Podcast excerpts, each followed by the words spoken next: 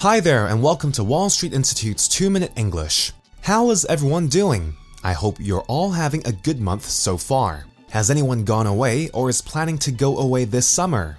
I went to Vancouver with my wife for a short holiday in June. The last time I went back to Vancouver was in 2005. So, it was really nice to go back and experience the sights, sounds, and smells of this beautiful city. My dad's father, who is my grandfather, lives in Vancouver. One of the reasons we decided to visit Vancouver was to visit him.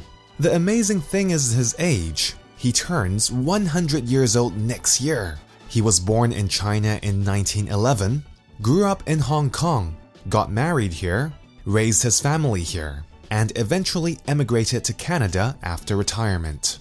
Just thinking about how he lived through both world wars, the revolutions in China, the growth and development of Hong Kong, and generally tough times is mind blowing. I tend to easily complain about petty things. But when I see my grandfather smile with such contentment at his age, and considering what he's been through, I realize that I don't really know what it means to have lived a difficult life. I guess most of us who grew up in the 80s in Hong Kong have lived relatively comfortable lives compared to those who grew up in the years before. So, apart from seeing my grandfather, we got to breathe in a lot of fresh air, see a lot of beautiful things like green grass, lovely beaches, and snow capped mountains that looked like pictures from a postcard. When I was younger, I didn't really care about nature nor appreciate its beauty.